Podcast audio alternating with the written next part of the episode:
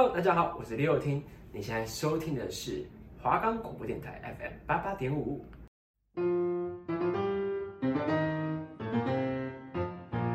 我们的节目可以在 First Story、Spotify、Apple Podcast、Google Podcast、Pocket Cast、Sound Player 还有 KK Bus 等平台上收听。搜寻华冈电台就可以听到我们的节目喽。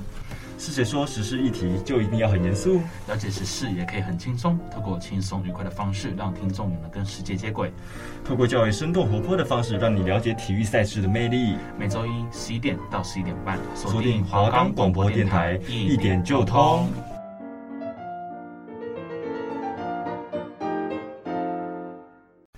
我是 Kevin，我是 Hank。欢迎收听一点就通，耶耶！我们今天是我们的第五集了，没错没错。那我们今天的时事单元要聊，真的要聊时事了，终于要聊时事了。我们都议题的，一般时事议题都变成只剩议题。我们 我们就是要聊点，呃，展现我们的专业性的部分。嗯，对对对，就是韩国首尔的梨泰院在上个月二十九号。举办万圣节活动的时候，有发生这个人群推挤踩踏的这个意外，这样对。然后一开始统计的人数是一百五十六人，但是两天前四号就是截止的时候，已经死者来到一百五十八人。因为这个就是他的整个后果，然后他整个赔偿跟呃受伤人数是非常多。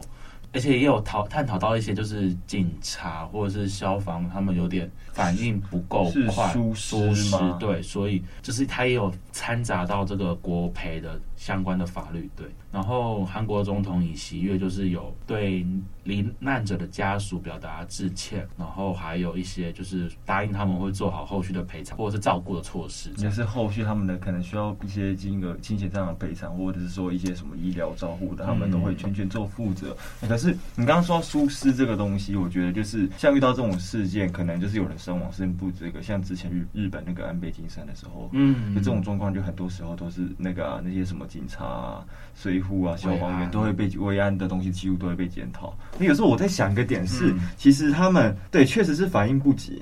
可是我想了一下，有时候人的反应好像真的是有一点没有办法这么快的感觉。嗯，安倍那一个事件，我自己是觉得说，啊，真的是可能他们真的有点。松散，有点太松散了，有点松散。然后梨泰院那个状况是太混乱了，你要去那个下去也很对，难去处理。就是好像听说，就是在这就是真的发生很严重的意外的前两到三个小时，就有人先去报案。报案说什么？报案说，当这边的状况很混乱，混乱，然后请需要需要需要警察或者是需要消防员来整个劝离或疏导。哦，所以是前面有人有报案有说过这种事，然后但是没有去及时的做一些处理或。对对对，而且他们的好像就是，嗯，就是一些长消防局长或者是一些那个警察局长，嗯，他们也是到事情很严重的时候，他们才到现场，因为就是在可能就像我们刚刚说两三个小时之前，就一直一直有人去回报嘛，那他底下下属就向上跟他呈报这件事情，对，然后可是就是被他扣着了吗？还是怎样？就是他就是好像听说是喝酒醉到家里，就是睡着，哦，对对对，所以我觉得是蛮严重的疏失啊，是没。错，真的，嗯，就是后面有刚好有讲到，对对对，他们就是反应不够，然后就是很多的报道的，他是连通长都是醉的吗？就是对对对对，我记得好像是这样子，对，而且就是他明明他的家里离那个案发地点好像走路只要十分钟，嗯，但他就硬要搭车，可是那天就是整个很混乱的很多，所以。他塞车塞了一个多小时，对，就十分钟的路程，他要搭车，对对对，所以就是真那时候被炮轰的很严重，对，好吗？这件事情这不是我们今天要聊的议题，我们主要是要跟大家讲，就是如果你遇到这种踩踏事件，要如何保命。呃，像其实踩踏事件今年也不止韩国离太远了，印尼印尼的那个足球场的那个踩踏事件也很可怕。在前一个礼拜，嗯，韩国发生前一个礼拜，对，可是台湾的媒体好像很少报道这件事情，但就是国外的媒体都有做很大篇幅的报道，嗯，对。好，对，马上就是我要跟大家讲，我们要如何去做保命，就是像是嗯、呃，千万不要弯腰或蹲下，因为你的重心就会在前面前，对，那只要后面的人往前推，那你一定就会倒，而且你的身高，你的就是会比人家矮，你就更容易被人家推挤到。然后再来就是你的呃手臂，嗯，可以放在胸前，或是就是抱胸这样子。那时候抱胸，因为我刚刚想说放在胸前，然后他不是有教说要放要做一个那个三角形嘛？我就想说那个三角形到底想怎样？不是手指三角形，就是有点你的手抱胸，然后举起来这样子。哦，所以有点抱胸，对，就是让你的在那边，你的有办法呼吸，或是你的胸前是有一个保护性的作用，你才不会到时候就是不管是倒下去还是被挤的时候，你都是至少有让你自己喘息的空间在。然后就是不要跟人家呃反方向移动，因为听说他们那时候会这么挤，是因为他们不是一个小巷子嘛，对，然后斜坡，嗯，有人要下来。可是也有人要进去哦，对，所以就是尽量避免跟人家反方向的移动。那这好像是在骑车，对，你要顺着那个车流，知道吗？就是不要逆流。那逆流上，我们是对对对，不是鲑鱼。好，OK，然后再来就是，好，就是如果你真的不小心跌倒的，跌倒的话，那你就是主要就是你的头部，嗯，然后跟你的后脑勺，对，就是保护好你的比较重要的一些比较脆弱的地方，对，然后尽量呈现一个弯曲的状态，就是你真的如果，对对对，你真的如果倒下去的话，那你就把自己给包起来，对。哇，那那我已经学会了，我最近睡觉都长这样，我这。现在就是长这个姿势，然后一坨人在床上。对，就是嗯，真的要好好保护自己的头部、颈部、后脑勺的地方。哎，他这样讲的这个动作，其实好有点像那个我们那个地震逃生演练在躲的时候，啊，对啊，对啊，很像那个动作，就是很脆弱。对，头部跟后颈很脆弱。嗯，就是，然后这个概念很像什么？就是例如说，你可能遇到行车纠纷啊，就很像的概念很像，就是让戴安全帽，安全帽不要拔掉。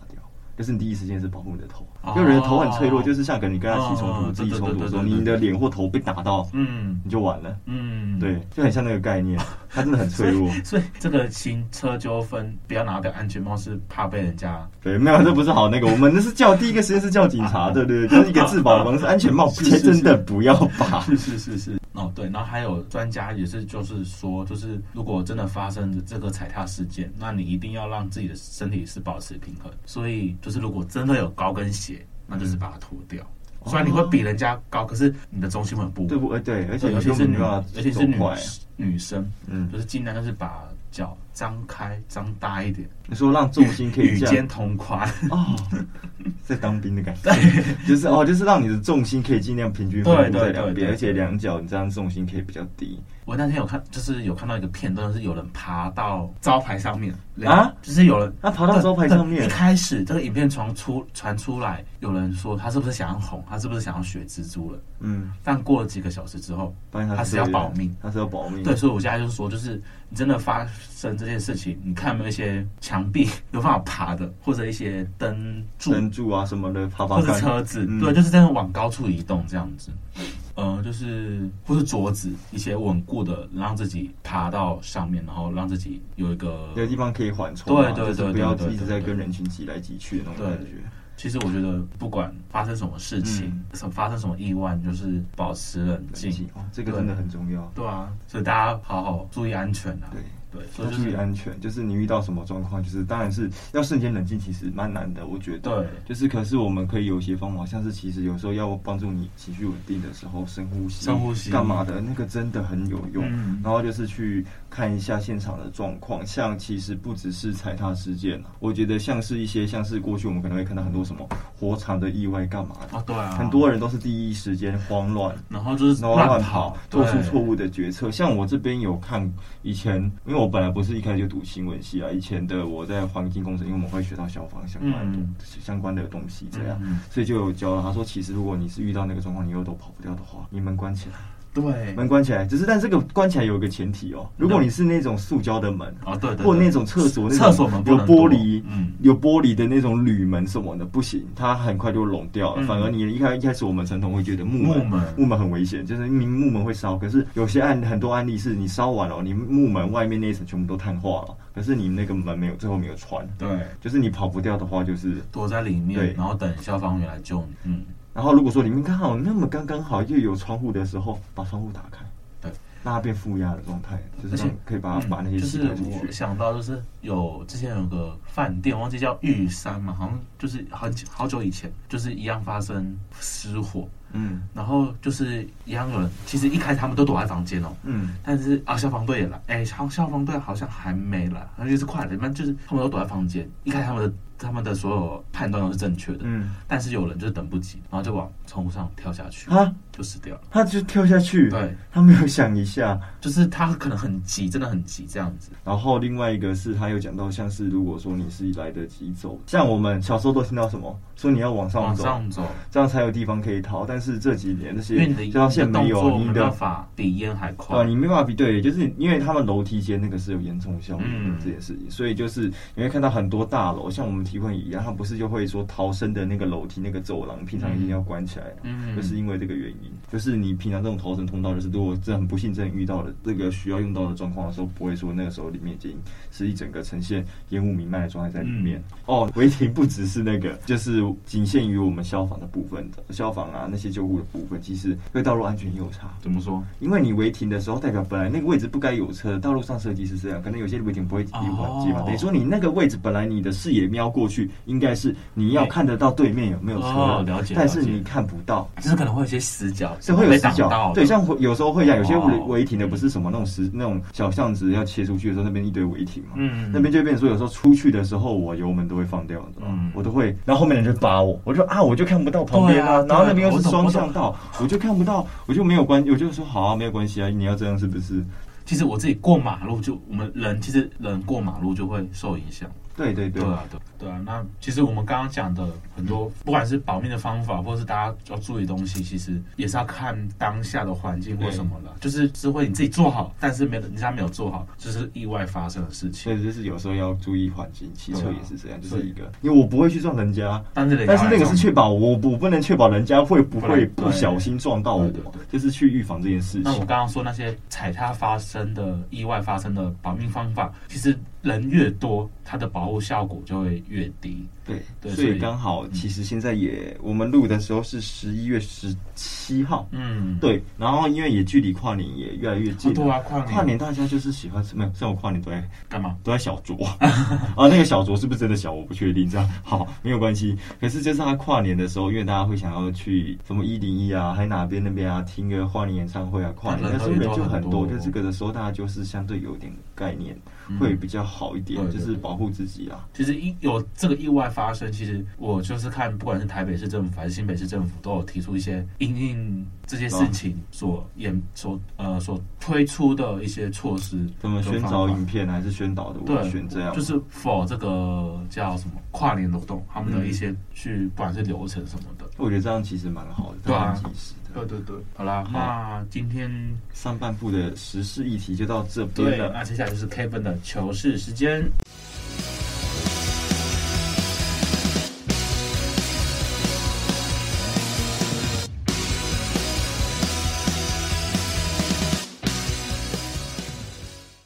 OK，那现在又回到我球事时间，然后上礼拜有了棒球，哎，怎么办？我今晚每个礼拜都会讲到棒球。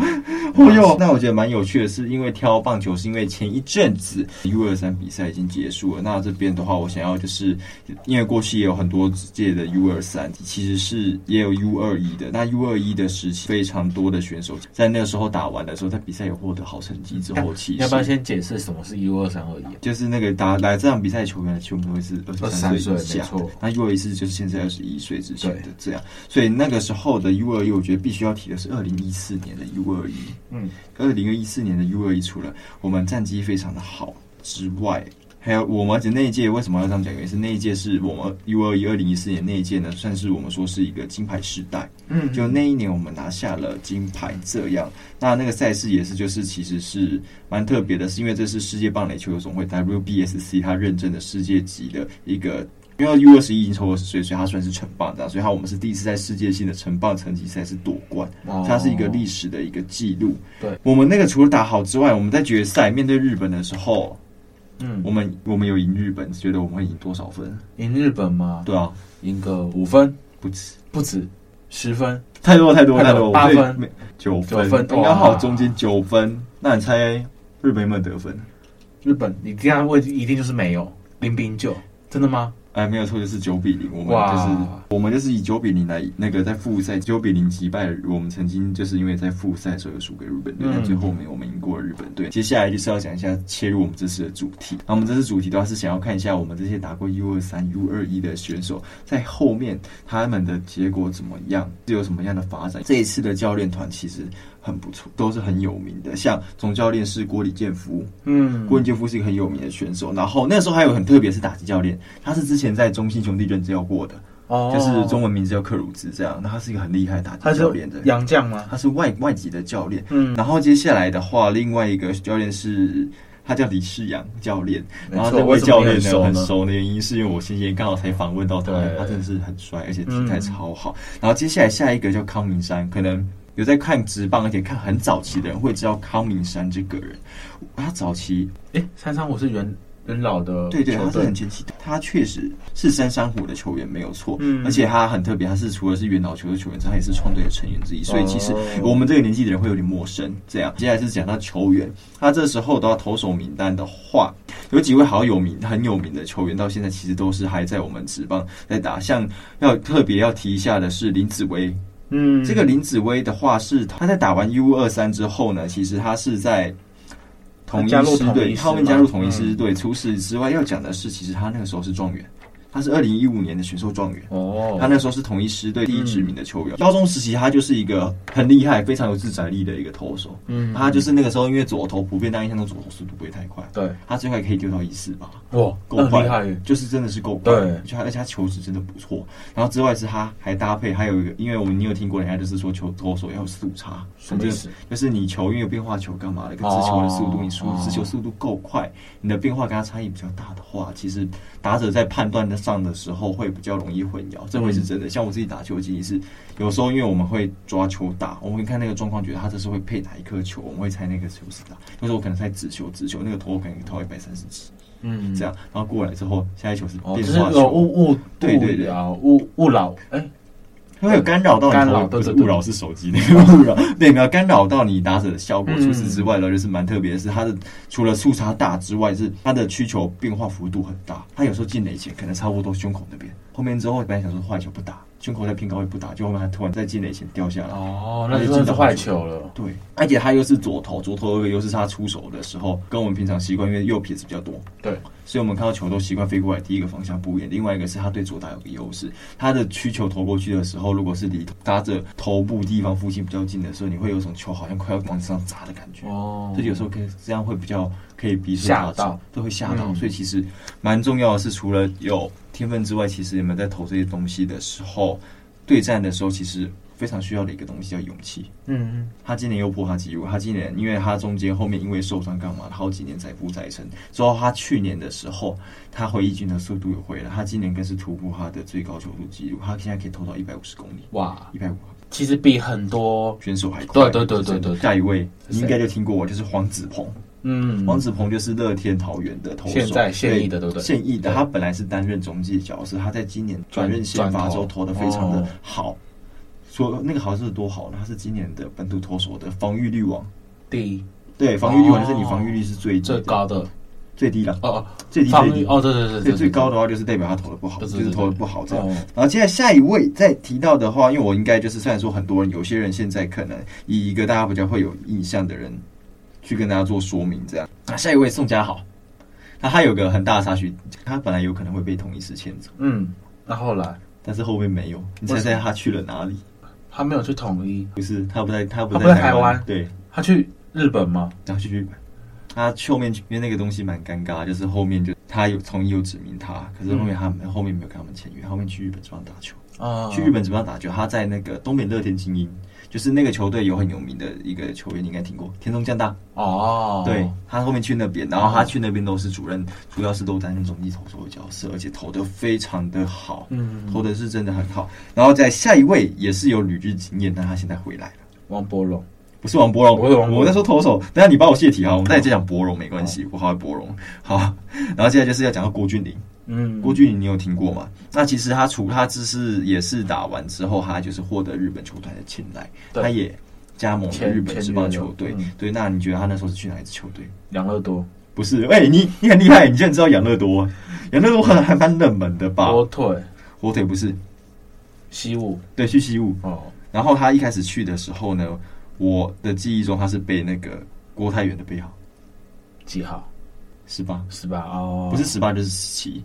因为其实有一个点是为什么会选十八跟十七，是很简单，是就是在亚洲这边，你是王牌投手，台湾跟日本会这样，韩国我不是很确定。台湾有些你的王牌投手，可能现在这几年比较不一定，可是过去你球队的本土一跟他的标几乎都不是十，就是十八、十七这几个数字在跳，哦，它是固定的对，对，固应该说我们就习惯说我王牌我习惯了。现在前几集我们说到潘威伦，他标号是十八，哦，对。好，我们都有介绍完，然后我们接下来讲捕手好了。捕手吗？捕手的话，张敏勋就是你刚刚一直有提到的乐天。哦，现在的乐天，对对对。那他有一个蛮有趣的地方，他一开始卷进去是要当捕手，但是因为乐天的捕手都很强悍，他那时候有三个捕手卡他，三四个捕手卡着他的位置，其中一个卡着他的位置是那一年的选秀状元廖建富，嗯，他新人打的超好，打击率超高，嗯，跟敦捕那个时候还要再加油，可是这是正常的，因为其实除了投手之外。捕手是一个很难栽培的位置，是真的。嗯，就是你可能你觉得我缺捕手，我选了好几个进来，可是不一定都养得起来，是真的。到后面他有正式去当外野，前面还有哦，现在在味全龙的刘时豪，他那时候也打得很好。再一个很有名，你一定听过林泓育哦，林泓育就是等于说这几个都很强。对，然后就那个时候林泓育都是有固定在增补的状态，所以他当然就是先发的部分会占不到什么便宜，所以就会有阵子被跑去外野奔跑。然后下一个是。林志贤，林志贤，对他发过富邦，可是他后面选秀是去同，是在同一师。哦，又是同我们家的球员，好开心。OK，林志贤，那是他一开始的名字，他后面改又改两次名哦，他后面有一年改成林佑乐，然后他改成林佑乐的时候成绩有进步，而且他那个时候很特别的是，你知道就是跑者往二垒到的时候，如果不是投手先知的话，不是就会看到投手往二垒传吗？对，那那个捕手往二垒传嘛，嗯，那个词叫做阻杀，阻杀，对，他有一年的阻杀率很好。嗯，有到五成，就是你一个球员的五成是一个分量。如果你的主杀率超过四成，超过四成以上，甚至到五成，再多一点，这叫是一个主杀率很好的投手。而且他出手到二垒的时间不到五秒，出手到传球传到二垒五秒多一点点而已，哦，很快。就是你这等于他站起来球就过去了，嗯，很可怕。所以他那个时候有个绰号是加菲佑乐，然后后面之后他遇到第一场，我直接说换个名字，就改叫林黛安。哦，改个运这样子，对，改个运这样，反正就是国内职棒球员蛮都会改名字的。对，接下来下一位要讲到我最喜我很喜欢的苏志杰，苏志杰。又是头号，反正怎么都统一的球员，好困扰，没有关系。苏志杰的话要讲之后，苏志杰最特别，他除了被统一之前之外，他是状元，他就是选秀状元。的，当年的选秀状元，而且他除了是选秀状元，他其实因为那个时候统一需要的是，因为有一些球员退役需要寄望。他的长打火力这样，所以他其实是一直有为统一做到很稳定的输出。他的打击率其实每年是在怎么样都会有两成九以上，升到三成有。嗯，然后除此之外，他的全垒打数也比较多。二零二零年那年统一是冠军，除了冠军之外的话，那个时候有很重要一点是统一的三位外野手林安可、嗯、陈杰宪加苏世杰三位外野手其实功不可没。哦，他们对陈杰宪就是打、哦、就是打安打非常打击非常的稳定，他就是让球队的开路先锋。嗯，他底打击率有真的是有到四成。哦，很高，然后就一路都三成，多，是三层很上面的状况下就这样。他很每每一年几乎最后面年度奖，像安打王、打击率王，不是他就是王威成两个人在轮。那他今年比较低潮，可是很可怕，他低低潮打击率还是超过三成，很恐怖。你知道，棒球是，我觉得棒球很有趣的点是，其实打棒球是一个你很需要一直面对失败的运动。嗯，就是你利用你打击率你三成，是一个好很好的打者。可是三成代表，例如上去打十次，你有七次都是失败的，哦、你会一直失败，一直失败，一直失败。他现在数字很低，可是看起来，哎、欸，其实看起来数字很低，但其实他是很厉害的。你会一直面对失败，所以其实我觉得打棒球这个有趣的点是，你只要学会要怎么去跟失败相处，嗯，这蛮重要的，我觉得。然后苏志杰那个时候他还没有讲完，就是讲到打击率之外的话，就是三位外野手都很棒。然后那一年很有趣哦，全垒打王的竞争是有三位选手在竞争，是林安可。苏志杰加上朱玉贤，嗯，然后这三位后面是林安可，那苏志杰是输他一两只而已，输他很少。林安可敲了三十只还三十一只，苏志杰敲二十九只，很多哎、欸。有一个月很杀，一个月好像打了快十只吧。想象一个月，而且一个月你不会每天都打比赛，对呀，我们也不会打到二十多天哦，也不会每天都就是都都轮到你上场。对，而且他有也有过单场双响炮过，而且他现在很难得的是，他二零一五年选进来。然后就开始被培养成球队主力，他隔年就有慢慢站稳他的脚步，这样。然后除此之外，就是他们进来才多久？呃，隔年二零一六年嘛，一六年到二零二零年到今年，他打没几年，他已经一百支全垒打，超多的，超多 一百支。然后接下来加一个就要讲到好了，我的博荣那个去了北海道的男人，对王博荣这个好像真的是几乎大家都会知道那个东西，很可怕。就是像新人年那一年的时候，我看王博荣那时候，因为我另外一个朋友是中信的球迷，他看看他觉得他家的什么徐继红比较强，我说王博荣比较强，然后讲完说你看吧。他也就是我们前几集有提到那个反指标那个朋友的其中一位，哦、就是他。那你看吧，我就跟你说，球员都可以反指标。对啊，我就跟你说博龙比较强，哎、欸，很可怕哎、欸。他那时候被签过去是因为他是日本职棒有叫四哥男，嗯，四哥男就是打击率超过四成，他不是只有一年，连续好几年打击率超过四成，而且全垒打数也是都到双位数，嗯，就很可怕，所以很傻的时候是这样。然后下一位陈杰宪，哦，我知道。我跟你推销过，对，真的帅，很帅，而且我觉得很难得的是，帅之外他还蛮会讲话，他口条很好。可是你防止一般球员会有一些问题是，有些球员是明星球员，可是相对的他口条没有那么好。就是他，呃，对，他就是会打球了，他会打球，可能应对相对没有那么好，但他是帅，会打球。然后他现在还是球员工会的理事长。哦。然后就是我们刚刚讲过，他就是外野三帅的其中一个。嗯。这样，然后打击率每年都很固定，几乎每年都有百安，超可怕的。他另外一个比较特别的经历是，他那时候是去日本打球。对，那我没记错的话，他那时候有参参加过日本职棒的选手，在日本有读过书，在日本打过球的话，其实你在日本打球，后面职棒球团有青睐你，有被选上的话，你是不会占洋将名额的，你会被视为本土球员。哦，因为你对哦，就是有读过书，这样说算是本土的名额。对，就是有规定，因为我们这是国外来的，这样了解了解。他不是马上就去投身职棒战场，他有先打球，在家族业余，在台电。其实很多很厉害的选手，他不一定会去走职棒，因为职棒厉害的人更多。你能不能红？不知道你在说谁哦？对啊，你能不能红吗？红下去，或是你退休之后能干嘛？对啊，也不是每个人都可以当教练。对，那如果你去这种业余的台电，或者是呃河库啊、河库对河库那种，就是当他们的类似办的公务员，然后退休之后。公司还是会保障你，让你做你能做的工作，就是会很有保障。但是相对，可是现在看结果来讲，他这个条件是决定的。事实上是他的本事就是这么好。嗯，然后接下来下一位绝对不陌生的，曹佑宁。曹佑宁真的是他那个时候是赛会最佳外野手，他是。他不是球打不好跑去当那个，他球打的超级好。嗯，而且另外我觉得很多人知道他，因为看过全明星运动会，他全明星运动会超级好，他 MVP 拿好几座。对啊，有那时候红队他就是一个支柱哎，嗯，比什么都有他，要爆发力也有爆发力，就是一个有时候会觉得哦可惜了，这个人继续打直棒不知道会怎么样，可是又觉得好，他现在演艺圈发展也好，对啊，就是他自己的选择，我觉得他这样选择也不错。嗯。他一定是有考虑过的。对啊，那就是以上的话，我觉得就是差不多这一次我们想讲的。虽然说前面讲 U 二三，但是我觉得其实，那我们可以下一集来讲 U 二三。我们可以下一集讲 U 二三，或者是我们再会诊一下，因为 U 二三其实有一些球员的发展，其实我们可以再看一下，因为最新的 U 二三发展。对，那就是我觉得差不多，今天应该到这边就可以告一段落了。好，那谢谢大家收听我们的一点就通，这是华冈广播电台 FM 八八点五，拜拜，拜拜。